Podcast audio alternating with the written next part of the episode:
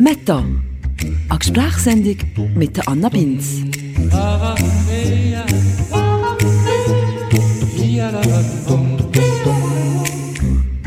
Hallo zusammen. In der heutigen Folge von Meta geht es um eine Diagnose, die wirklich absolut niemand bekommen beim Doktor. Krebs.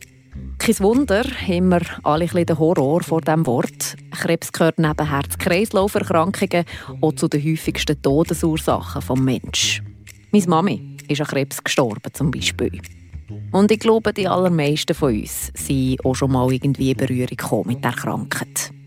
Auch mein heutiger Gast Katharina Reidi. Ich bin unheimlich dankbar, dass ich überhaupt lebe. Und wieso? Ich habe wirklich gemerkt, dass ich eigentlich sehr eine lebensfreie Person bin, dass ich eine wahnsinnige, wahnsinnige Lust habe zu leben. Vor etwas mehr als sechs Jahren hat auch Katharina die Horrordiagnose bekommen. Brustkrebs mit Anfangs 30. Darüber, was das mit ihr gemacht hat und was er geholfen hat durch die Zeit. Über das reden wir heute zusammen. Und wir haben es gehört, Katharina ist eigentlich eine sehr lebensfreie Person. In diesem Gespräch mit mir hat es aber manchmal schon mal so dahin getönt. Ah oh nein, aber Anna, du machst mich fertig. Oder auch so. Ich schaffe es nicht. Und der Ursprung von diesem Leiden war mein Halligalli Intermezzo-Glöckchen und die damit verbundenen Fragen, die Katharina hätte beantworten Findest du blöd, gell, die Zettel? Ja, wieso spürst du das? also wer sich auf ganz viele Halligalli Intermezzo-Fragen gefreut hat in diesem Gespräch, ich muss noch enttäuschen, aber eine hat sie dann gleich noch beantwortet. Und zwar die hier. Warum bist du heute hier? Die perfekte Einstiegsfrage ins Gespräch, oder? Also, legen wir los.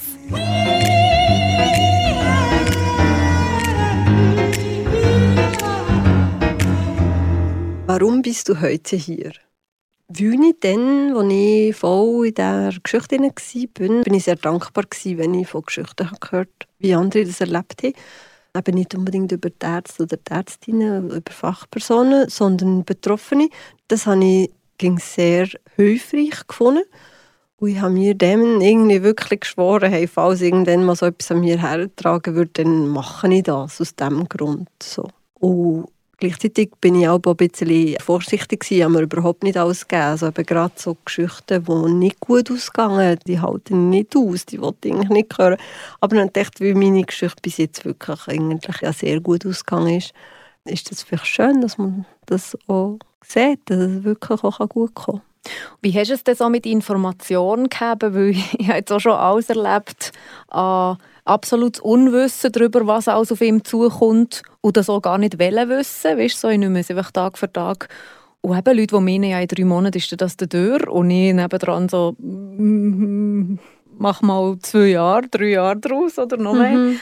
Wie bist du da dort? Also weißt, hat dir das gut da Informationen zu haben, wie lange was noch geht und was noch alles kommt? Ich bin in einem Team nicht zu viel wissen. Also ein bisschen drin wenn ich auch irgendwie wie wollte sagen, für mich das Gleiche ein mit Nebenwirkungen, hey, jetzt mal gucken. Es ist einfach nicht bei allen Menschen gleich. Ich mache jetzt da nicht irgendwie so vorgefertigte. Und es kann positiv und negativ sein. Eben, es war dann auch schwierig, weil es halt sehr lang gegangen ist. Und ich habe, glaube ich, sehr so, hey, jetzt mal das, dann mal das, dann mal das. Und das habe ich bis zu einem grossen Teil hat das gut funktioniert so für mich. Und ich wollte gar nicht weiterdenken. Magst du dich noch erinnern an Tag der Diagnose. Wie das abgelaufen ist, wie es dazu kam, dass du überhaupt die Untersuchung bist machen so ein bisschen der Anfang einfach. Also der Anfang war insofern unangenehm, weil ich es selber gespürt einfach plötzlich einfach so gemerkt, das ist wirklich so eine Bolle, die ich noch nie vorher gespürt habe. Und das hat mich schon sofort beunruhigt. Aber es war Samstag und ich habe gedacht, ja, am Samstag in Notfall gehe ich jetzt schon nicht gerade. Und ich kann mich einfach erinnern, wie ich einfach schon ständig das halt im Hinterkopf hatte, aber irgendwie, ja, mal gucken. So. Und dann habe ich am Montag halt angerufen und dann konnte ich am Mittwoch gehen. Und so die Tage, die waren wirklich unangenehm gewesen, aber obwohl ich beunruhigt war, ist natürlich niemals die Art von Horror oder die gleiche Art von Gewissheit wie nach dem, wo ich dann wirklich in der Untersuchung war. Und dann bist du dort zum Doktor, einfach zu deinem Frauenarzt mhm. oder was? Mhm. Ja, dann haben sie das untersucht und dann haben sie relativ flink punktiert. Also du tust so wie eine Probe nehmen. Das war recht schlimm. Gewesen. ja, im Gesicht von der Ärztin, das war irgendwie nicht cool. Gewesen. Das hast du irgendwie gemerkt, das ist einfach nicht lustig. Vis-à-vis zu merken, dass irgendwie so das Vis-à-vis, wo, wo doch irgendwie das der Alltag ist, irgendwie selber so ein bisschen Horror im Gesicht geschrieben hat, ist, ist für mich recht äh, schlimm und unangenehm. Dann sie das untersuchen, Mammographie und dann Ultraschall und Punktieren, das ist alles miteinander, du bekommst die ganze Palette, das gibt ultraflink. Also das ist ja wunderbar in der Schweiz, aber du merkst ja, okay, es geht da nicht um etwas Kleines, weil sonst würde es nicht auch so flink gehen. Und dann habe ich wie am Freitag ein Telefon bekommen, dass das effektiv bösartig ist und dass man jetzt weitere Untersuchungen muss machen muss. Dass man jetzt muss gucken wie dann ist halt wie die Frage, wie lokal ist es, hat es irgendwie schon gestreut. Genau.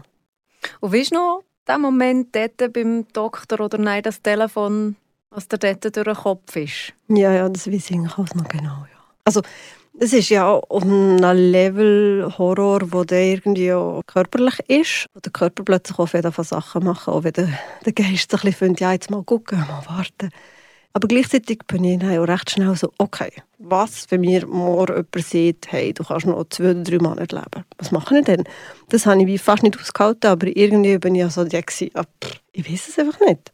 Und das ist höllisch schlimm natürlich. Weil das eine ist wie so ein bösartiger Tumor, den du in der Brust hast und das andere ist wie so, hey, was ist, wenn der schon weitergegangen ist? Das ist eine ganz andere Ausgangslage. Und das ist dann halt nochmal mehrere Tage oder so ein eine halbe Woche nochmal gegangen, bis ich das halt gewusst Und bis dahin war es, glaube ich, das Schlimmste. Mhm. So ganz allgemein, also im, im Kopf. Einfach so das wie nicht wissen oder so, wieso sollte es bei mir jetzt gut sein? Aber andererseits, also gerade so, meine Mama ist sehr das Gegenteil. Ist mir so, es kommt schon gut. Nein, sicher nicht, ist das böse, also ist schon schlimmer oder so. Und das habe ich auch können, das hat mich auch nicht genervt, das habe ich schon hören, das hat mir auch gut getan, aber gleichzeitig bin ich recht realistisch in meinen Gedanken, wieso, hey, solange man es nicht weiß, weiß ich es einfach nicht, ohne dass ich dachte, das würde so sein. Ich habe schon wie so gewusst, hey, statistisch gesehen ist es öfters nicht so ganz schlimm. Aber du weißt es einfach nicht. Und ich habe schon, also es war schon schlimme Nacht, gewesen, wo ich nicht so schlafen konnte. Aber bei mir hat sich wirklich so ein bisschen wie eine, das ist eh der ganze Geschichte sehr interessant gewesen, so eine Katastrophenmodus eingestellt, wo ich recht und ich merke, da ist so eine Überlebenswille da. Es hat mich unheimlich gefreut, dass ich das habe. Als ich plötzlich so, also ich habe schon vorher, schon recht lange, habe ich mich interessiert für so Qigong oder irgendwie so ein bisschen autogenes Training oder so Sachen. Und ich habe das nein, sofort gerade so schnell wie möglich irgendwie ist es wie automatisch passiert.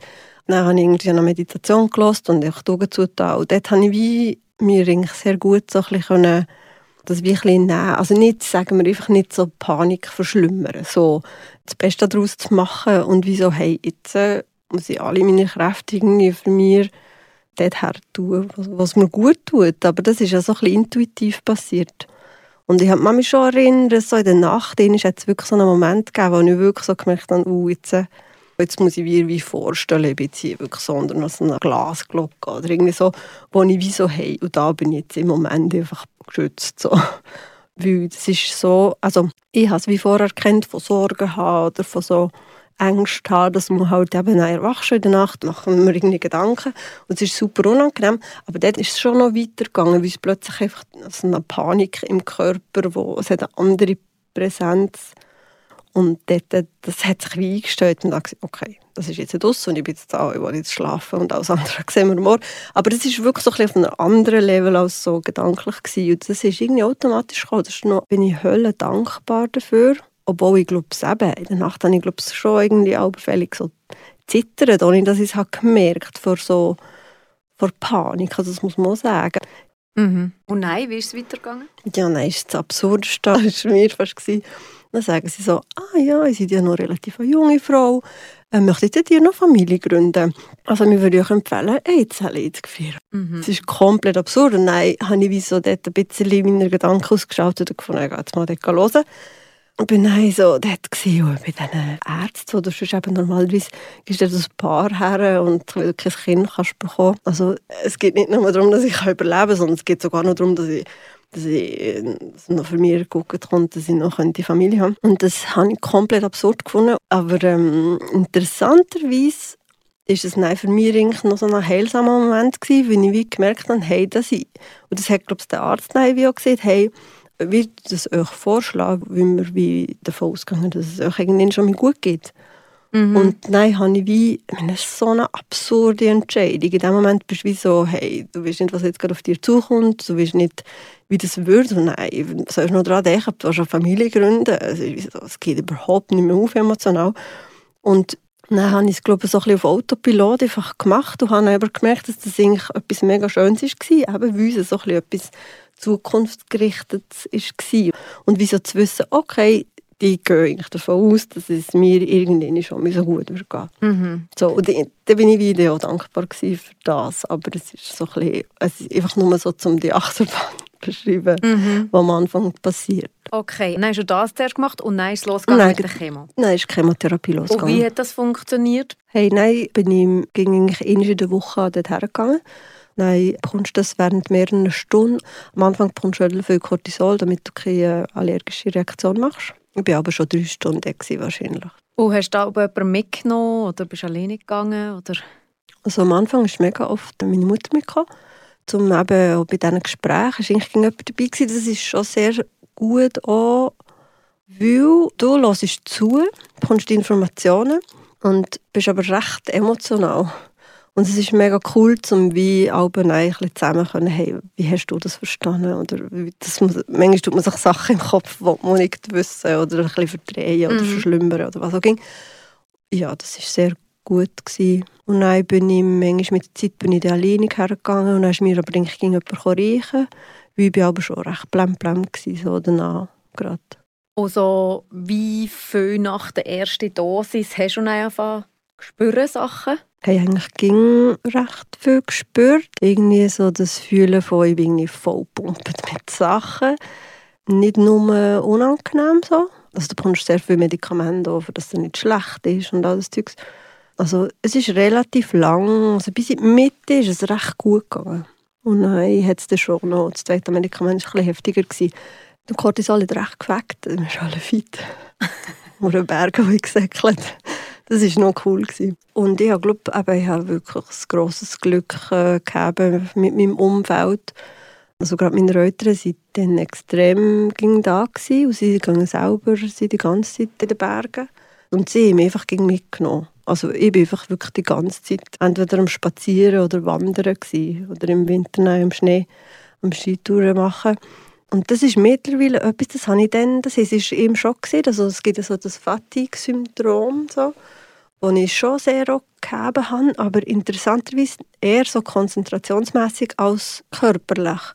Und es geht mir, also ich habe jemanden, den ich kenne, der so in einem Art Programm war, wo es darum ging, dass man in Kraftraum geht, für das man sich bewegt. Also dass sie wie so Studien machen, wie vertritt man Chemotherapie, wenn man sich wirklich die ganze Zeit bewegt. Ah, lustig. Im Gegensatz zu, das ist mir eben auch nicht so klar gewesen. Bei mir ist es wie automatisch passiert. Ich habe gemerkt, es tut mir so gut.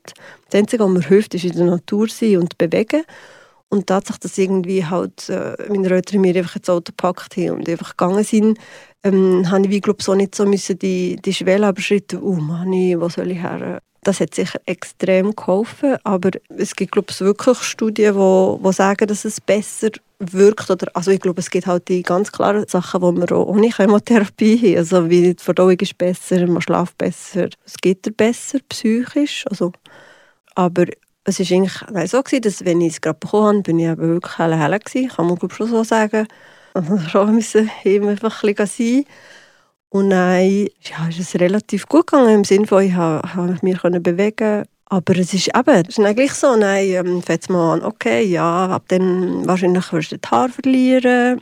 Ich habe einfach gehört, habe mich ein bisschen auf alles eingeladen. Nein, wie sie gesagt ja, eben, man könnte ja Perücke machen. Und ich habe eigentlich von mir gewusst, ja, ich glaube, ich bin jetzt nicht die Person, die Perücke anlegen würde, aber hey, also wenn kommen Sie mit dem Vorschlag? Schon von Anfang, Anfang an. Mhm. Braucht auch ein Zeit, bis das gemacht ist, dass man es einfach hat, wenn man es dann braucht. Also genau, das muss ich auch noch sagen. Was eigentlich wirklich super cool war, es gibt wirklich gute Sachen. Also gerade Krebsliga hat extrem gute, also bei mir ist auch, nein, auch bald mal die Frage, also ich bin selbstständig und nein, ja, wie, wie mache ich das? Was habe ich genau für Versicherungen? Was habe ich für Möglichkeiten?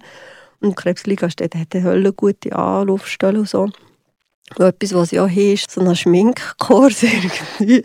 Und ich habe so gedacht, ja, meine Güte, das ist jetzt nicht das, was ich glaube, ich brauche. Aber ich habe nicht zu allem Ja gesehen. Ich fand, ich kann alle gehen. Wieso schminken, weil man bleich ist, oder was? Nein, ja, das ist das eine. Ah, die Augenbrauen. Die Augenbrauen, genau. Okay. Und das war eine super Sache. Weil irgendwie merkst du mal, hey, du bist nicht die einzige Person auf der Welt, die das hat. Weil, was mega fest passiert, was sehr schwierig und komisch ist, ist, also eben plötzlich habe ich mich gefühlt wie auf einem Parallelgleis. Wie von Art von meinem eigenen Leben, aber auch von meinem Umfeld, wo ich sonst drin war. Ich habe wie nicht mehr dabei sein wie ich sonst dabei bin. Ich bin aber komplett auf meinem eigenen Weg. Das ist auch komisch. Ich habe nicht mehr die Energie gehabt mit allen Menschen, die ich sonst zu tun habe. Ich habe nicht mehr die Energie gehabt, irgendwie auszugehen, irgendwie auch nicht unbedingt wollen. Und dann so wie zu merken, ah, es gibt andere Menschen, die sind auch irgendwie für irgendein Parallelgleis. Und das ist wie dann gleich auch noch, ja, man merkt, man ist nicht die einzige Person auf der Welt, das ist irgendwie auch heilsam. Und das war dort ein so. Gewesen. Aber irgendwie auch zu merken, das war eher etwas recht Schönes an dem, so hey, alle kleinen Sachen, die mir gut tun, also wie das Schminken, wo du merkst, ah, hey, so kann ich mich ein bisschen besser fühlen. So tue ich mir Sorge Das sind einfach schöne Sachen. Und das hat dann irgendwie noch geholfen. Und nein, also eben, du bekommst wöchentlich den Cocktail. Am ersten Tag bist du ein bisschen helle, helle. Mhm. Sonst aber bist du laufen und Schminkkurse und Perücke organisiert mhm. und so, hast dir so ein bisschen den Tag gefüllt und, und, körperlich, also weißt, man hat ja das Bild von die Chemo kommt und dann geht man hin und dann liegt mhm. man krank und kotzt und so, oder? Mhm. Hey, das habe ich zum Glück nie gehabt. Also mir war es nie so übel, gewesen, dass ich erbrechen musste. Allgemein habe ich es recht gut vertragen. Aber ich habe verschiedene Sachen ausprobiert. Ich habe jedes Mal mir mega wie Ingwertee gekocht und den mitgenommen. Also ich etwa fünf Jahre danach nicht mehr Ingwertee mhm. Aber das hat dann auch schon den zweiten Teil. Es hat so drei Wochen gegeben, die sehr schwierig waren weil es halt schon länger war. Also das braucht der Körper ja Hölle. Und das ist, glaube ich, etwas vom Absurdesten an dem. In dem Moment, als ich die Diagnose hatte, habe ich mich gesund gefühlt. Oder du spürst irgendwie so einen Knoten, aber es ist ja so abstrakt. Ich meine, es macht nicht weh, es ist einfach, du merkst, also ich habe gemerkt, es ist nicht okay, aber es, ich fühle mich gesund. Mhm. Und dann kommt das Medikament, das dir heilt, so scheint es und macht dich komplett krank. Mhm. So dass das Gefühl, du siehst krank aus, die Hautfarbe ist komisch. Und wenn ich die Haare habe verloren also das ist schon etwas vom emotional Schlimmsten im Sinne von, ich habe wirklich dann das Gefühl gehabt, hey, ich bin wirklich krank. Meinem Körper geht es nicht gut, wenn ich Haare verliere. Aber das Absurde ist, dass es ist eine Nebenwirkung vom Medikament. Also das ist schon komisch. Und eben dann auch das, das Unwohlsein, nein, so im zweiten Teil, wo wirklich, ja nicht zerbrechen aber mir war wirklich permanent schlecht. Gewesen. Und der Moment vom Haar aus Kie, hast du den abgewartet oder hast du schon vorher alles abrasiert? Das war eigentlich noch cool. Irgendwann hat es einen Moment gegeben, wo das so ein bisschen lichten Und dann habe ich so wie gefunden, ah, das ist jetzt ein Moment, wo ich mal so, dann habe ich so eine Frisur gemacht, und ich nie würde machen. Also ich habe wirklich so oben alles stehen und so rundum abrasiert. Das hat eigentlich noch gefällt. Dann habe ich wirklich so die Frisur so gegeben, so lange wie es gegangen ist. Und irgendwann habe ich ihn ganz abrasiert. Und ich habe mir aber dann auch so, ich war noch in Paris mit so einer Freundinnen. Und dann habe ich wirklich so ein mega schönes Käppchen gefunden. So. Und das war eigentlich etwas, was ich nicht... Es war wirklich nur das Gefühl, die Haare aus. Mir hat es nicht gestört, äh, müssen die Haare rasieren. Das habe ich recht cool gefunden, weil das, ich hätte ja wahrscheinlich nie den Mut gegeben. Und ich dachte, ah, einmal im Leben möchte ich mal so mhm. keine Haare mehr haben. Das habe ich wie total so können nehmen. Das mhm. habe ich eigentlich noch so modisch gefunden in dem Sinne. Ich habe mir das her tun, das hat mich nicht gestört, aber also klar hat es mich gestört, wenn ich ausgesehen habe wie jemand, der jetzt gerade Chemo hat. Also wie das schon. Aber ich habe, ich habe auch nicht das Problem gehabt, nein, irgendwie so rumzulaufen. Und die Augenbrauen? Die haben eben nur ganz am Schluss nein verloren. Und das ist nein schon ein bisschen, also das sieht ja schon mal ganz anders aus. Merkt ihr es? Katharina ist ja Ästhetin schöne Kleider, als Frisurenexperiment oder auch wie die Räume eingerichtet sind an diesen Orten, wo sie all die Gespräche und Therapien müssen haben und machen Das hat einen ziemlichen Unterschied ausmachen für ihr Wohlbefinden. Und wenn man das weiß über sich selber, dann kann so etwas in dem Moment ja eigentlich Belangloses, wie ein neues Käppchen oder eine Frisur, eben auch als Werkzeug sein, an Ressourcen, um sich selber auf relativ einfache Art und Weise etwas Gutes zu tun in schweren Zeiten. Und dann ist die Operation gekommen. Ja. Wie war das? Ja, das war schlimm. Also ich bin recht geschwächt. Also geschwächt, ja, das ist echt der ganze Chemoscheiß hinter dir. Eben, dann habe ich gewusst, ich muss eine Brust entfernen, was irgendwie überhaupt nicht lustig ist oder auch abstrakt irgendwie. Oder wie soll ich sagen, für mich war irgendwie klar, gewesen, hey, es ist wie es ist und ich bin unheimlich dankbar, dass es nicht schlimmer ist und hey, macht, was der meint, dass man machen muss und ich bin froh, dass ich gesund werde, mhm. wenn es halt das ist. Und eben, nein, gibt es Diskussionen von, will man eine Brustaufbau machen oder nicht. Mhm. Und das ist etwas, was man selber entscheiden darf. In der Schweiz zahlt Krankenkasse, nein, aber so wie ich vorhin erzählt habe, man geht wirklich zu vielen verschiedenen Menschen, zu vielen verschiedenen Spezialisten. Und dann ist man auch bei einer Schönheits-OP. Und der Typ ist schon spezialisiert auch auf Erkrankungen, aber gleichzeitig macht er auch Schönheitsoperationen. Nein, du bist in einem absurd grossen Zimmer. ich will doch schon gar nicht dort sein. und, und irgendwie, wow, darf ich dort sein? Und was mir schon ziemlich schockiert, ich, meine, ich hätte gedacht, ja klar, machen ich Brustaufbau. Aber man vergisst total, also fangen wir an, ist es recht äh, nicht selbstverständlich, dass es schön wird. Also man muss ja wie die Brustwarze entfernen und dann tut man die drauf tätowieren oder was auch ging. Also das machen wir im gleichen Prozess? Also bei mir war es so. Gewesen. Es gibt verschiedene Möglichkeiten. Bei mir ist es gesagt, ja, man würde wie die Brust wegnehmen und bei mir war nicht klar, wie viele Krebszellen das noch auf der Lymphdrüse sind. Das heisst, man hat während der Operation eine Probe genommen und dann während der Operation entschieden, ob man die Brust machen kann oder nicht. Weil, wenn es noch Krebszellen hätte gegeben auf diesen Lymphwächterknoten, dann ist es klar, dass ich noch bestrahlen danach. Und wenn man noch bestrahlen dann kommt es einfach weniger schön. Das ist das eine, das Prozedere. Und das andere ist, eben bei mir ist klar gewesen, dass nur gerade direkt würde der Brustaufbau gemacht werden, wenn ich Kinder Krebszellen mehr haben ja. auf diesen Lymphdrüsen. Das heisst, ich bin in die Operation und habe einfach gewusst, ja, wenn ich erwache, wenn ich aufwache, habe ich entweder ja. eine neue Brust ja. und dann ist alles gut oder nichts ja. und dann muss ich noch bestrahlen. Genau. Und dann war ich dort in diesem Aufwachzimmer und dann bin ich so verrückt. ich muss jetzt auch, ich bin so verrückt. Ich habe den Arzt zusammengeschissen. ich war so verrückt, gewesen, weil das eben nicht gegangen ist. Also eben, ich habe nein, keinen Brustaufbau gehabt. Ich, bin wirklich, ich habe so eine Wut in mir gehabt. Das war noch interessant. Gewesen. Dort konnte ich es nicht mehr so gut. Können. Dort bin ich einfach unheimlich traurig und enttäuscht gewesen, dass es jetzt wie die schlimmere Variante ja. ist. So. Die Brust musste ich wegnehmen und dann musste ich noch bestrahlen. Und das ist nochmal wie lange gegangen? Das ist nochmal drei Monate oder so gegangen. Und dort habe ich nein, wirklich Mühe gehabt. Das habe ich viel schwieriger nehmen. Weil bei der Chemo, es war wirklich eine super Klinik, es waren höllenliebe Leute, vor allem Frauen, jetzt, also eigentlich nur Frauen, die dort gearbeitet haben. Sie waren die gleichen, es waren schöne Beziehungen. Ich habe mich höllen gut aufgehoben gefühlt. Und gesehen und es ist wie, es sind total gute Leute dort irgendwie. Mhm. Und nein, bei diesem Strahlen war irgendwie so das Gegenteil. Gewesen. Es ist irgendwie in diesem Loch ohne kein Tageslicht und es sind also so, die, alle, die kennen alle in eine Maschine in- und auswendig, aber irgendwie habe ich wie so, vielleicht habe ich auch zu fest ein bisschen gemeint, das ist so nichts jeden Tag her müssen. Aber irgendwie, ähm, das geht irgendwie äh, zehn Minuten. Dann habe ich gedacht, ja, äh, das ist easy. So. Und nein, es ist aber so auf verschiedenen Ebenen schwierig gewesen. Ich hatte das Pech gehabt, dass irgendwie meine Lunge ist ein bisschen schräg im Körper und nein, wenn du bestrahlst, willst du halt nicht, dass du irgendeinen Teil der Lunge zerstörst, oder? Mhm.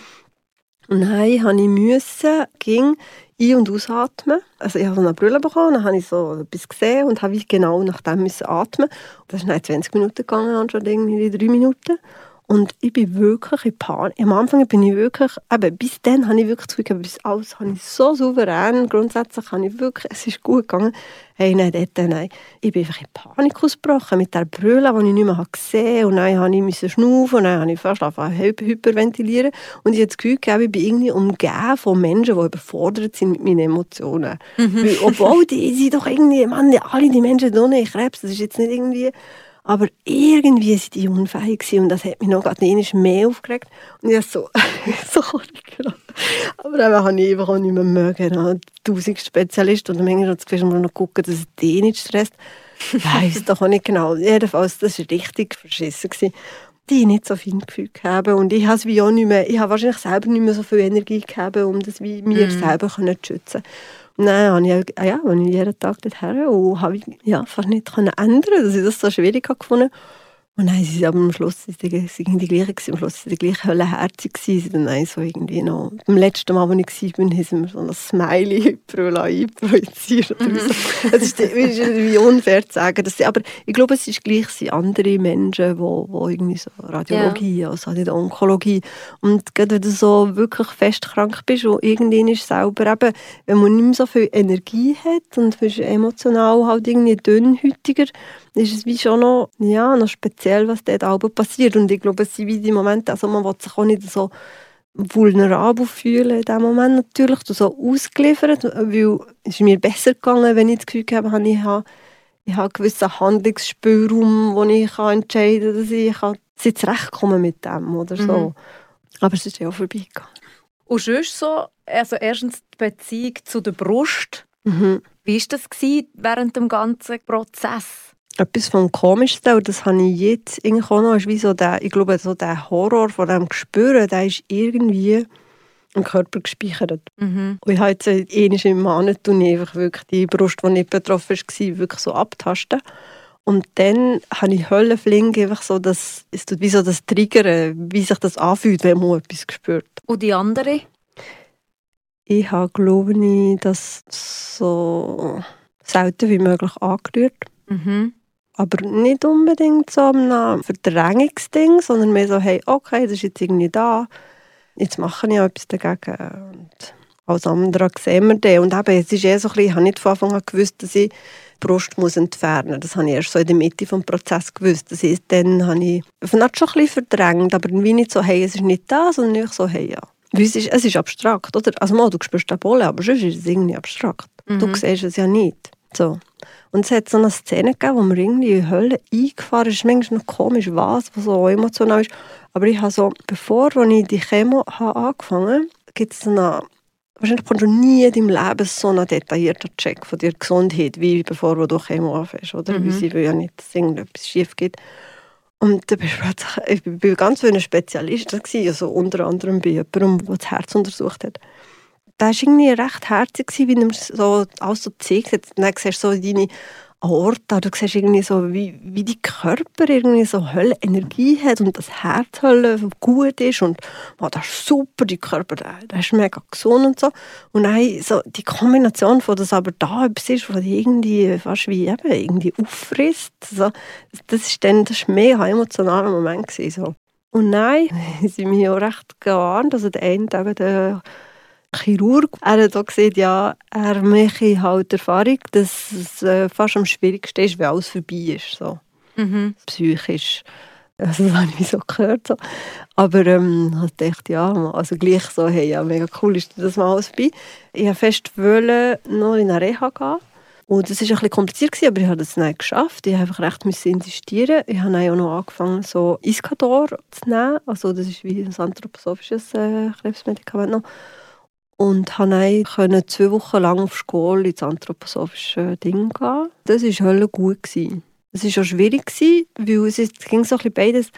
Dort hat es natürlich andere Menschen gegeben, die Krebs haben und teilweise halt viel schlimmer. Oder? Das ist ja, ich habe ja Glück gehabt. Es gibt noch zehnmal weniger krasse Varianten, als ich gehabt habe, aber es gibt natürlich auch noch zehnmal viel, viel krassere Varianten und Diagnosen Nein, dort hat es schon Frauen gegeben, wo es klar war, ja, die haben jetzt nicht mehr lange zu leben. Oder sie, die bei mir im Zimmer war, das ist aber schon auch schwierig zu nehmen. So, okay, sie hat irgendwie dann für so 20 Jahre Brustkrebs gehabt und jetzt hat sie ja nichts und es ist um mich gekommen und, und mm, wird sich mir auch so gehen. Also, also das war schwierig, gewesen, aber andererseits war es dort mega gut. Gewesen. Das ist sehr äh, eine liebevolle, ähm, das ist irgendwie jeder Mittag bekommst du irgendwie an Leberwickel. Es hat so etwas Mütterliches, wo ich schon gespürt habe, hey, mein Körper braucht das einfach. Das ist so streng, das ganze Prozedere macht den Körper wirklich einfach fertig.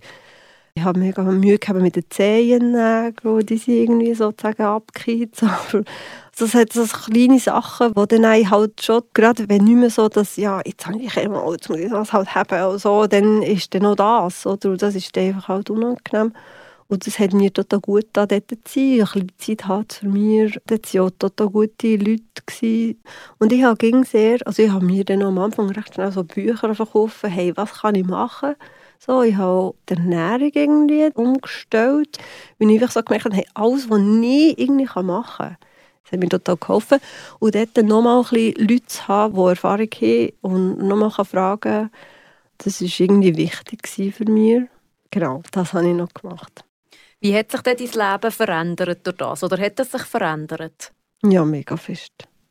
Aber ich, ich glaube, ich habe viel besser zu mir gucken. Ich glaube, weniger hinterfragen, hey, was ich spüre, das spüre ich und dem vertraue ich. Das habe ich vorher nicht so gut können. Und etwas, was mega fest war, also wie eben dann, als ich so verrückt war auf den Doktor, als ich erwacht bin, ist wie nach so einem Schalter um. Wie so, hey, das ist einfach jetzt mein Leben und alles, was ich fühle oder was ich erlebe, das ist einfach das. Und es ist nicht mehr und nicht weniger als das. Und vorher habe ich, glaube ich, mehr so ein bisschen wie so, ähm, also es müsste ihm noch jemand Erlaubnis geben oder es würde noch jemand ihm erklären, was das ist oder wie du das fühlst oder, oder was du dann machst oder irgendwie ging so dass die Hoffnung, dass irgendjemand, irgendjemand mir mal sieht, so läuft. Und dann habe ich auch so gemerkt, hey, so läuft Das, was ich, wo einfach ist, ist. Und wieso, das hat es extrem verändert. Also ich bin, glaube ich, schon unheimlich dankbar, dass ich überhaupt lebe. Und wieso, ich habe wirklich gemerkt, dass ich sehr eine lebensfreie Person bin, dass ich eine wahnsinnige, wahnsinnige Lust habe zu leben. Und das, wie gespürt habe, bin ich hölle dankbar, dass ich das so gespürt habe. Wie vorher habe ich das vielleicht nicht, hätte ich mir wahrscheinlich nicht so definiert. So das hat wie ausgeändert. Eben so auf dem Parallelgleis ist so ein bisschen, hey, ja, ich bin jetzt da. Und nicht mehr so, weißt, so wie sehen wir die anderen, was machen die anderen, sondern ich bin einfach da. Aber in dem Sinne, ich, ich erlebe mein Leben anders und mein Selbstbild ist anders. Das ist vielleicht das. Ich habe ein bisschen weniger Selbstzweifel, ich halte mich nicht so mit Selbstzweifel auf, sondern ich finde es ja. Und was hat geholfen? Was hat er über den ganzen Prozess hinweg gut da? Also ein grosser Teil war, dass ich wirklich ein wahnsinnig superiges, äh, fantastisches Umfeld habe. Also meine Eltern, mein Bruder, meine Freundin, meine Freundinnen und Freunde, also die waren mega da. Gewesen. Das ist wahrscheinlich das Allerwichtigste. Dann bin ich viel eben rausgegangen. Ich bin auch so zu einer Therapeutin gegangen, wo ich vorher schon war. Das habe ich mir gerade, also kaum habe ich die Diagnose gehabt, habe ich der angerufen. Dann habe ich gewusst, ich will das. Das war Körpertherapie. Das war für mich mega gut, weil es nein, sehr fest so auf Kräfte mobilisieren gegangen ist. Ich habe überhaupt nicht irgendwie äh, mein Leben analysiert, sondern es ist einfach so, wie kann ich mir jetzt in diesem Moment gut tun. Das hat Hölle äh, mir geholfen.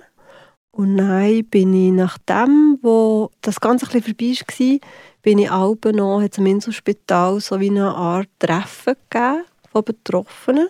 Das war auch sehr gut. Gewesen. Am Anfang habe ich noch ein bisschen gearbeitet. Das hat mir schon auch bisschen gut getan. Aber recht bald bin ich, habe ich wirklich müssen gucken, dass ich fast nicht mehr arbeite, weil ich habe nicht so zu wissen, dass ich einfach muss etwas abliefern muss. Das habe ich nicht können haben. So. Und was ich noch nicht habe erzählt, was schon schwierig war und sehr, sehr langwierig ist, so das Fatigue-Syndrom habe ich schon sehr lange gehabt.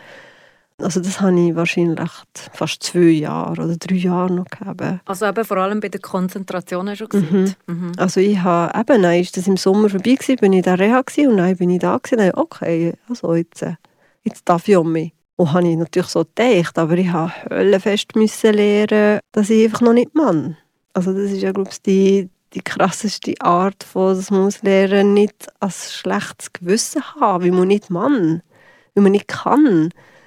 Und was sehr schön ist, wenn man eine Krebsdiagnose hat, das ist einfach nicht stigmatisiert. Es sind einfach alle Verständnis, es sind alle Mitgefühl. Es gibt hier niemand das Gefühl, du bist selber schuld. Aber gleichzeitig, ja, also das, äh, ich bin nicht leistungsfähig. Und dort ist es aber ja eben vielleicht weniger Druck von außen, aber ich habe doch so gerne wollen. Ich habe doch auch mit wollen, ich habe doch Lust gehabt, um etwas zu machen und habe einfach mir einfach nicht können konzentrieren. Und das kann man sich fast nicht vorstellen. Und jetzt eben, wenn ich manchmal so von Long Covid höre, ich glaube, ich kann mir vorstellen, dass es auch ein bisschen ähnlich ist, es ist so, man kann es fast nicht beschreiben, man kommt selber fast nicht raus, aber es ist so langsam noch mal besser gekommen. Und eben dann habe ich Hölle mögen laufen, bis ich dachte, aber ja, wieso mache ich denn nicht?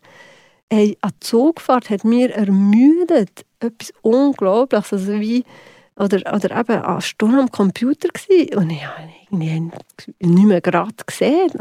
Oder in der Druckerei, wo ich gearbeitet habe, sehr, äh, es ist laut, es ist viel los, es ist äh, unkontrollierbar, was passiert. Alles, was ich vorher geliebt habe, habe ich gesagt, ich, ich, es geht nicht, das macht mich fertig. Und das wie zu akzeptieren und zu merken und auszuhalten, das sind schon unheimlich lehrreiche Prozesse mit sich selber. Also es ist schon mega schön. Ich habe, glaube ich, Hölle viel gelernt, dass ich darf, auf, also ich muss, ich muss auf mich hören. Das kann ich jetzt, glaube ich, sehr gut. Und da bin ich Hölle dankbar. Aber ähm, es ist einfach auf die harte Tour. Es ist nicht lustig. Also eben, es ist, glaube ich, einfacher, weil es nicht stigmatisiert ist. Das heißt, das Verständnis von außen ist da. Aber wenn es dann zwei Jahre sind, dann ist das Verständnis eben auch nicht mehr das Gleiche. Und auch von mir selber nicht. Und, Wahrscheinlich und, am meisten, ja. Genau. genau. Und mhm. wieso, hey, was, wenn es gar nie mehr, wenn ich nie mehr so ein Mann wie, wie ich haben mögen. So. Mhm. Das ist zum Glück nicht so. Was ist der Stand heute? Ich mache eigentlich wirklich gut. Also ich, was ich auch mich kann, eben gerade mit der Selbstständigkeit, ist für mich, ja, wie gewusst, es ist Hölle wichtig, dass ich, falls es muss sein, muss ich können einfach mega fest arbeiten. Und das geht jetzt einfach um mit. Das ist super.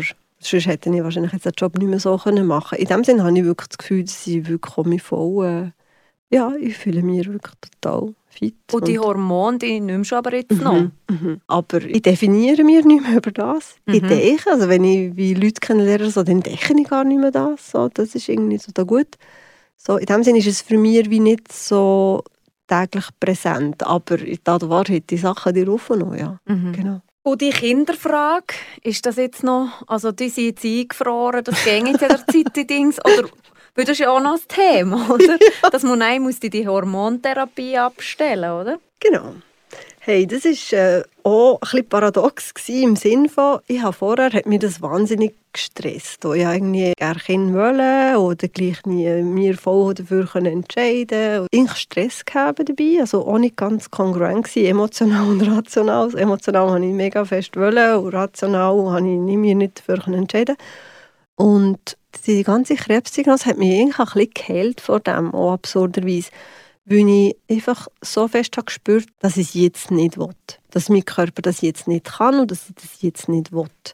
Und vorher habe ich das nie richtig gespürt. Ich habe einfach vorher eigentlich wollen. Ich habe eigentlich gerne Kind wollen, habe nicht den Mut oder was auch gegen einfach nicht das Gefühl gehabt, es ist nicht der Moment. Und das ist sehr heilsam gewesen, dass dort so eine Klarheit da ist und eben auch, dass die Dankbarkeit können zu leben viel grösser ist als jetzt als Leben ohne Kind, mhm. wo ich vorher eigentlich sehr eine traurige Vorstellung gefunden und es ist aber auch natürlich die Momente einfacher weg, weil im Moment ist es kein Thema und ich bin nicht mehr so die Jüngste und ich müsste entscheiden, dass ich die Hormone nicht mehr nehme und dann müsste ich probieren, schwanger zu werden. Und das wäre ein eine komplizierte Sache. Und ich müsste, glaube ich, mir oder Angst stellen, dass ich die Medikamente nicht nehme. Das wäre nicht einfach. Und vorher bin ich halt nicht so fest in dem Ding gewesen, hey, Hauptsache leben. Mhm. Und vorher habe ich gefunden, ui, ich möchte den gerne kennen und ich möchte den gerne das und nicht das und das und das und das und das braucht man zum glücklich sein. Und jetzt bin ich halt plötzlich so, hey, weißt du was, fangen wir mal gesund. Mhm. Und je älter ich komme, desto mehr sehe ich halt auch, dass es nicht nur lustig ist und einfach ist, eine Familie zu haben. Und auch lang, und das habe ich auch in Kombination mit dem Arbeiten schon noch recht bald, ich bin sehr darauf bedacht, oder ich bin sehr äh, sensibel darauf, wenn ich das Gefühl bekomme, ich bin jetzt überlastet. Dort habe Mhm. ich, von dem habe ich, habe ich grosse Angst. Vielleicht auch, wie ich vielleicht eben, das sind wir jetzt noch nicht so geredet, aber ich glaube auch, ich habe das irgendwie recht bald mir ein bisschen abgedrückt und verboten, aber es bleibt, glaube ich, manchmal so ein bisschen die Frage, hey, wieso ist das passiert? Was, Mhm. habe ich, was hätte ich können anders machen Und etwas, was glaube ich, ein bisschen in mir inne ist, ist fest, ich möchte nicht gestresst sein, ich möchte mich nicht überarbeiten, ich möchte nicht überlastet sein, weil ich das Gefühl habe, das wäre nicht förderlich für meine Gesundheit. Das Wenn ist ein Gedanke, den du dir Mhm. gemacht hast. Mhm. Wieso habe ich das bekommen? Mhm. Mit Schuldgefühl Mhm. gekoppelt. Ja, diffus, aber ja, oder es ist ja mal jetzt etwas, was ich habe, dass ich wie merke, ich habe es, wenn ich, wenn ich zu viel arbeite, oder das habe ich, wenn ich, wenn ich zu viel Alkohol trinke, wenn ich mir zu wenig bewege, kommt fest so, dass, oh, oh, ich muss zu mir gucken, ich will nicht nochmal krank werden. Das habe ich schon so ein bisschen so, das einfach so die Sachen, die ich fest für mich merke, das wollte ich mir nicht vorgeworfen haben, dass ich nicht habe zu mir gucken so. Mhm. Aber ist das dann auch während dem ganzen Krankheitsprozess ein, ein, ein grosser Gedanke gewesen? Wieso habe ich das bekommen? Was hätte ich anders machen? Was kann ich in Zukunft anders machen? Ja, das habe ich schon gehabt. Ich habe aber so ein bisschen die Ärzte auch ein bisschen gelöchert, weil ich es ein bisschen hören wollte. Und das kann- weiss halt niemand, wie es so multifaktoriell ist. Aber auch so, das habe ich falsch gedacht. Könnte ich, wenn ich positiver würde denken, ich, das sind Sachen, das, das kommt halt. Weil das hat man ja bei allem, was dir im Leben passiert. Oder ja, nicht alle Menschen so, aber ich bin zumindest so, genauso wie man ja wie findet, ah, ich kann das so positiv beeinflussen. Dann im Umkehrschluss heisst ja, oh, ich habe das falsch gemacht, ich habe falsch gedacht. Und ich glaube nicht, dass das so ist, aber man kann es nicht ganz ausschließen. Oder zumindest kann, kann man, glaube ich, sagen, dass es nicht schadet, wenn, man jetzt dort, wenn ich dort Sorge habe, so mit diesen Sachen. Das ist lustig, weil das ist genau meine Krise, die ich habe mit der ganzen Esoterik. Luise Hay, Bubble, du kannst nachgucken, Bauchweh bedeutet Angst vor der Mutter und Krebs bedeutet eben das. Und dass du wie so die schuld bist an deinen Krankheiten. Das finde ich irgendwie schlimm, dass du dann das Gefühl hast, du hast das irgendwie durch deine Gedanken her Dings.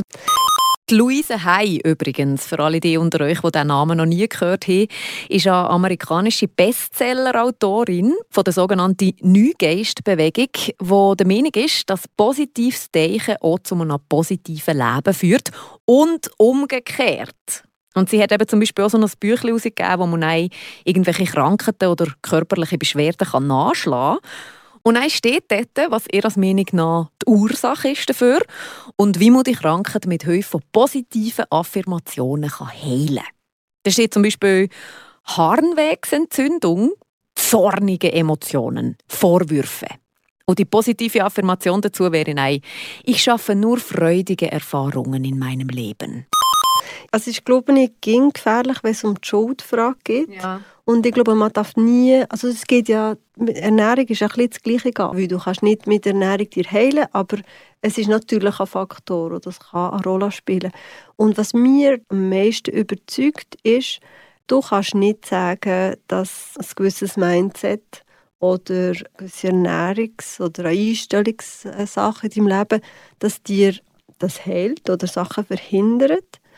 Aber es ist mittlerweile wissenschaftlich bewiesen, dass das durchaus eine wichtige Rolle spielt. Aber das muss man, glaube ich, nicht so sehen. Das muss man irgendwie sehen, hey, zu 80 Prozent hilft das den Menschen.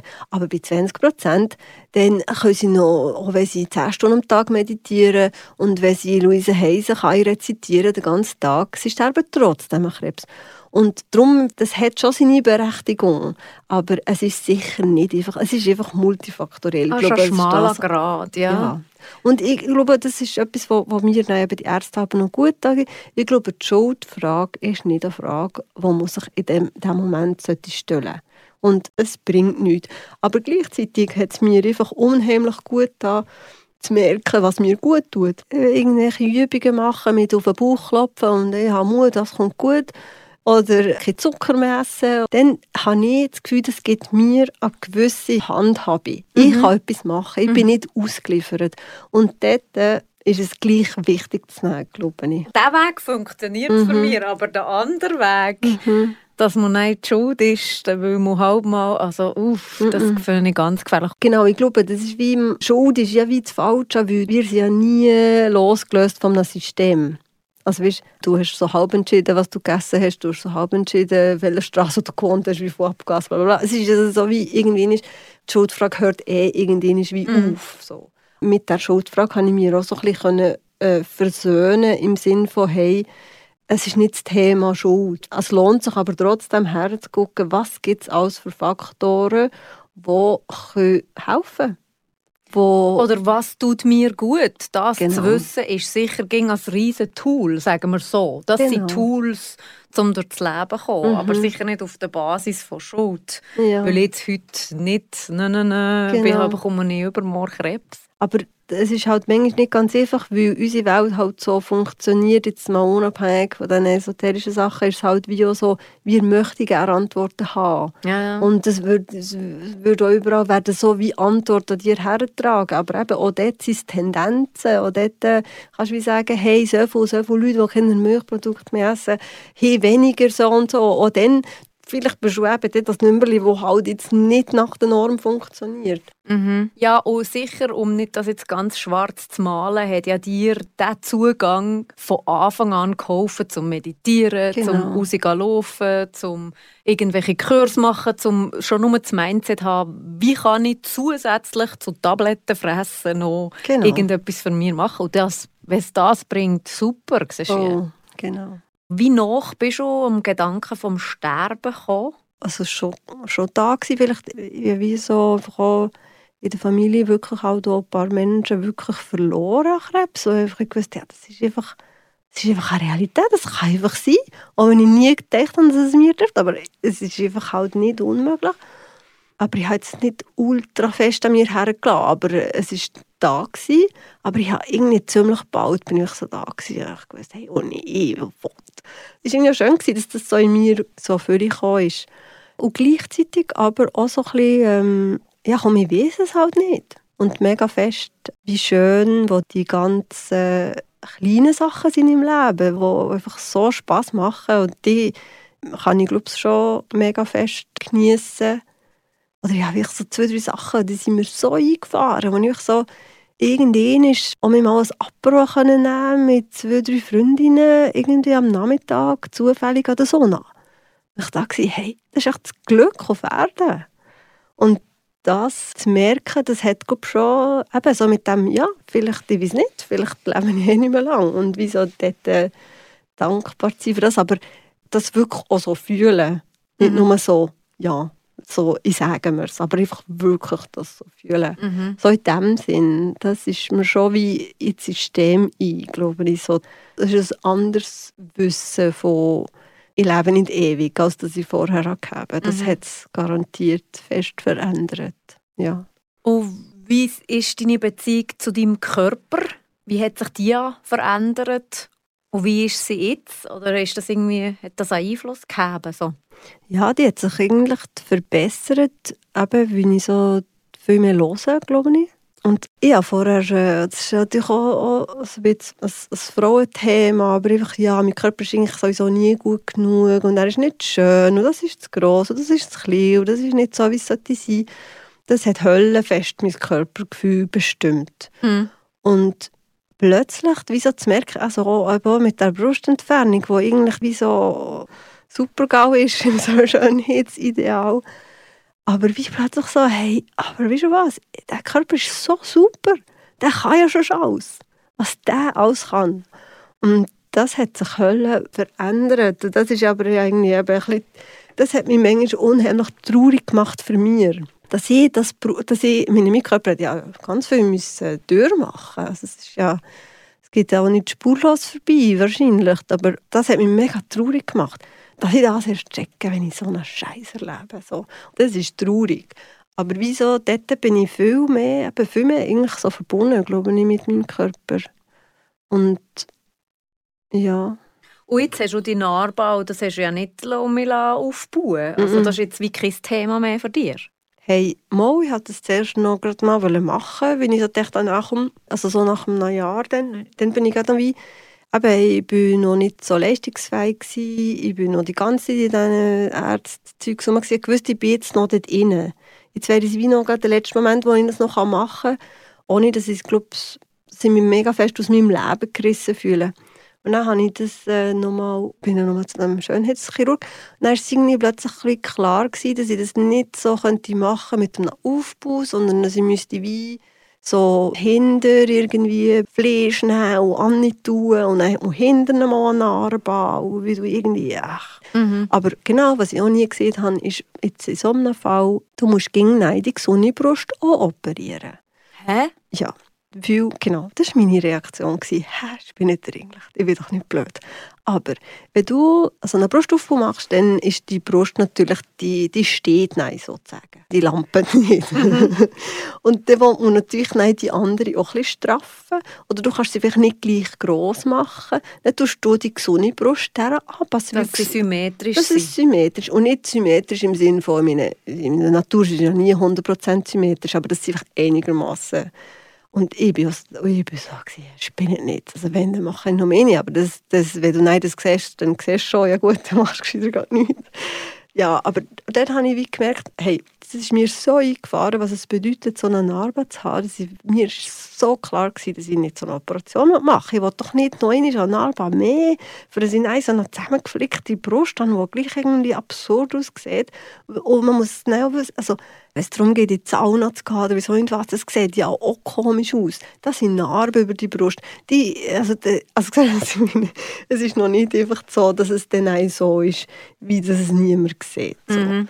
Und logisch ist es wie, hätte es auch lieber anders, aber für mich ist es wie, nein, die Entscheidung ist sehr, sehr klar mhm. gewesen, dass ich jetzt nicht einen Aufbau machen obwohl es auch nicht einfach ist, jetzt halt dann Arbeit zu haben. Aber es ist mir, wie die Alternative ist mich nicht in Frage gekommen. Jetzt für mich kann ich es irgendwie recht, es ist gut, für mich ist es gut, aber es ist auch ging, ich will mega fest gucken, dass ich mir nicht Sachen nehme, die ich machen will also mittlerweile, ich ziehe mir auch schnell, schnell irgendwo den Body um, ich bin auch recht schnell. Ich glaube, es sieht nicht so viel, dass ich da Prothese schaufle. Aber es gibt einfach Sachen, die ich einfach liebe, die lasse ich mir nicht nehmen wegen dem. Das ist meine Bedingung, die ich so ein bisschen packe und mit mir selber Dinge aber was nicht zu unterschätzen ist, dass es halt wie Menschen, die ich schon lange kenne, das ist wie weniger das Thema, aber ähm, es sieht wirklich nicht schön aus und es sieht schmerzhaft aus. Und das löst etwas aus im Gegenüber. Und wenn das etwas im Gegenüber auslöst, dann macht das auch etwas mit mir. Das heisst, das muss man so ein bisschen abwägen, halt wie, ja, wenn zeige ich das jemandem, aber interessanterweise, ich bin viel selbstsicherer dort. Also ich finde, hey, das gehört jetzt halt zu mir. Mhm. Und das heisst nicht, dass es einfach ist, aber wieso fast mehr als vorher, wo ich das Gefühl habe, oh, ich bin nicht perfekt, äh, wieso habe ich nicht kleinere Brüste oder was es so ist, oder wieso bin ich nicht schlanker oder wieso bin ich nicht so oder so. Das habe ich dafür weniger. Ich finde, ja, ist nicht äh, das, was ich wünschte, aber ich habe irgendwie noch ein gewisses Selbstvertrauen damit, so, was, was sich wie gut anfühlt. Was hast du für Tipps im Umgang mit dir? Wie ist dein Umfeld? Was, was würdest du raten? Was hat er gut an? Was hat er vielleicht aber auch nicht gut an? Von was würdest du abraten? Etwas, was ich wahrscheinlich auch verständlicherweise nicht so Raum habe, ist zu merken, dass es für das nahe Umfeld vielleicht manchmal sogar schlimmer war als für mich. Weil ich habe selber Entscheidungshoheit gehabt, ich konnte handeln, ich habe gespürt, wie es mir geht und das ist eben etwas, was wahnsinnig schwierig ist für das Umfeld. Man muss hilflos zugucken. Ja, ja aber Tipps, also etwas, was ich wahnsinnig cool gefunden habe, was ich mir auch gesehen habe, hey, wenn, wenn Leute in meinem Umfeld so etwas haben, wo ich das unbedingt so mache, ja, eine Freundin gehabt, die hat mir wahrscheinlich einfach alle Mann nicht angelötet. Das war gar kein Tamtam, wir haben einfach alle Mann nicht angelötet. Oder vielleicht sogar alle zwei Wochen. So. Das habe ich auch, auch schön gefunden. Aber nein, gibt es vielleicht manchmal auch, wenn du merkst, die andere Person hat viel mehr Angst um sich bei diesem Thema als um dir. Hoffentlich passiert es mir nicht so. Genau. Und du mhm. einfach merkst, du tust mit dir Geschichte oder mit dem, was du erzählst, tust du Sorgen in der anderen Person auslösen, die aber die andere Person sind. Und das passiert ja ging, aber es gibt dort manchmal einfach so Ausmaß. Sobald ich es halt gemerkt habe, ich das auch nehmen Aber natürlich sind das wie Menschen, die man eigentlich nicht so, gerade nicht so viel Energie hat, das kannst du einfach nicht. Das kannst du nicht noch die noch haben, oder? Mhm. Also wieso? Ja, das Drama habe ich gar nicht mögen haben. Das ist nicht da so gut tut, aber wie gesagt, du siehst eben auch nicht mehr viele Menschen. Mhm. Und ich habe jetzt das Glück gehabt, dass die Nachmenschen, die ich habe, das hat auch sehr gut funktioniert.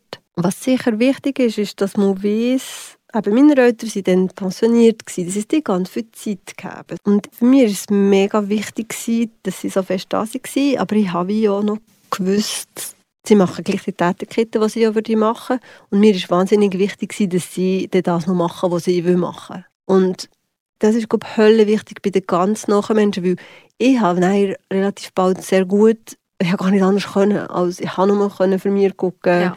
so im Detail zumindest. Aber so wie, eben, das ist glaube ich, wahnsinnig schwierig, wenn man nach ist, wie guckt man genug für sich, aber ist gleich da für einen anderen. Und dort äh, ist es mir sehr wichtig, dass ich gewusst habe, dass die Menschen, die da sind, dass die auch noch für sich gucken. Weil so viele Jahre, da drehst du durch, alle miteinander. Und das hat nichts mit Egoismus zu tun, wenn man nein, für sich halt etwas macht, was die andere Person nicht kann, wie sie krank ist, sondern es ist eigentlich unheimlich wichtig. Mm. Und das ist manchmal nicht ganz aufgegangen. So. Ja. Also eigentlich ist der angenehmste Umgang für jemanden, der jetzt so krank ist, wie du bist, Leute, die zu sich gucken. Nicht, ja. dass du dir noch Sorgen machen musst, dass die zusätzlich zu, zu dir noch nicht zu sich gucken. Das ist anstrengend so. Ja, und das kommt nicht gut. Mhm.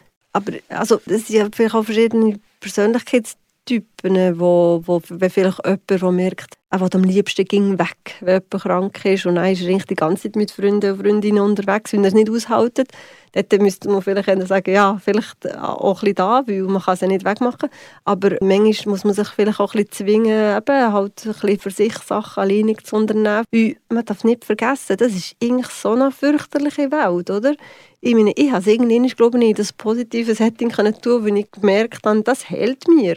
Aber du willst nicht dein Leben in diesen Spitälern verbringen. Das ist Horror. Das mhm. ist einfach ein Scheiß. Das willst du einfach nicht. Du bist einfach dort so unfrei und das ist einfach nur bäh. Und wenn du als angehörige Person auch gegen das bist, aber du bist eigentlich gesund, dort habe ich das Gefühl, muss man schon ein bisschen aktiv Strategien entwickeln, wie. Und das ist in dem Sinne einfacher, wenn du betroffen bist, glaube ich, weil dann ist es wie klar, das hilft dir, es geht um dir. Und wenn du die Person bist, die dabei bist, dann geht es eigentlich nicht um dir. Du bist da, du unterstützt, du bist nicht, das ist eine unheimliche Herausforderung. Und gleichzeitig hast du aber auch in diesem Fall von Anfang an gut gespürt, was du von anderen brauchst, weil ich jetzt, also nicht nur bei Krebskranken, sondern auch, wenn man irgendwie das Bein gebrochen hat oder so, weißt, dass ich mitbekomme, dass Leute merken, eben so die, ja, es kommt alles gut, ja, weißt, in zwei Monaten ist das der durch und so, mhm. dass das zum Beispiel nicht gut tut. Also ich habe jetzt auch schon eben Menschen mitbekommen, die sagen, hey, ich möchte gerne darüber reden, dass meine Fingernagel scheiß wehtun mhm. oder dass es einfach anschießt oder dass ich nicht mehr Mann und ich meine, nicht ging das schon gut, schon gut, schon gut. Und dann habe ich aber auch Leute, die als Bein gebrochen haben und sagen, hey, bitte sag mir nicht, ah, scheiße, das ist jetzt höllenmühsam für dich, sondern sag mir, hey, es kommt dir schon gut. Mhm. Also, weißt? Hey, so individuell. Mhm. Aber du hast wie das von Ginkli gespürt, was du brauchst von den anderen. Ja, wahrscheinlich, ja. Mhm. Und ich glaube, ich bin eben, also außer beim Bestrahlen, ich habe glaube eher die anderen aufgemuntert, weil ich einfach wirklich, ich, ich wirklich nicht gejammert. Aber ich habe es wirklich auch nicht gefühlt. Es war wirklich interessant. Ich war wirklich im Überlebensmodus. Ich sage es alle. Ich war wirklich so kriegerisch unterwegs. Und ich weiß nicht, wo das her ist So. Aber vielleicht, was ich noch muss sagen, wie wir vorhin das Gerät haben, wegen mit Angehörigen, mhm. weil es kommt ja so auf die Dynamik drauf an. Also die Beziehung war eben wie auch so, gewesen, dass wie, ich bin glaube ich so der Typ, wo ich eigentlich Lust auf etwas geht, ich, muss, ich bin gerne unterwegs und gerne Programm und so. Und dann ist halt wie, ich halt eben nur so das Nötigste machen und plötzlich bin ich so eine Stubenkatze und nicht anders können. Und mein Partner dann hat das aber, glaube ich, unheimlich genossen.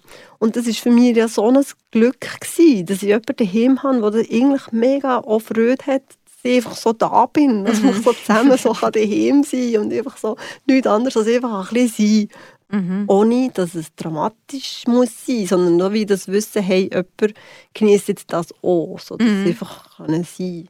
Und so das Vertrauen gegenüber oder deine Einstellung gegenüber der Medizin, ist das Dankbarkeit oder ist so ein bisschen, wie ist die Beziehung? Das ist schon Hölle viel Dankbarkeit. Also ich bin auch wahnsinnig, ähm, das ist mir Hölle eingefahren, wenn ich gesehen habe, wie viel das, das kostet. Es hat mich irgendwie unheimlich gerührt, dass ich so viel kosten darf. Das ist mhm. heftig. Das ist so, und dass ich so viel wert bin, das ist mir Hölle eingefahren. Weil Ja, also eben, es ist fangen wir nicht selbstverständlich. In dem Land, wo wir leben, ist das möglich. Das ist unheimlich schön. Ja, da, da bin ich schon vor allem dankbar. Und ich glaube, das nehmen wir doch als Schlusswort von diesem Gespräch. Wobei, ich hätte zwar noch eine weitere Halligalli-Frage, die ich der Katharina entlockt habe, die irgendwie auch noch würde passen als Schlusswort. In welcher Situation fühlst du dich in totaler Kontrolle? Wenn ich am Morgen mein Müsli schneide. Total. Dann verstehe ich die Welt. Ja. Und ich freue mich auf den Tag. Es gibt aber auch nicht viel zu verstehen, aber ich finde es gut. In diesem Sinn. Merci fürs Zuhören und vor allem auch merci für das Gespräch, Katharina. Und ich hoffe, allen da draußen, die jetzt vielleicht auch gerade auf irgendeine Art und Weise mit so einer Krebsdiagnose müssen umgehen müssen, dass noch das Gespräch vielleicht ein paar Tools, ein paar Tipps mit auf den Weg gegeben hat. Oder einfach ein bisschen Zuversicht. Wir hören uns im Monat um. Bis dann. Meta, eine Gesprächssendung mit Anna Binz.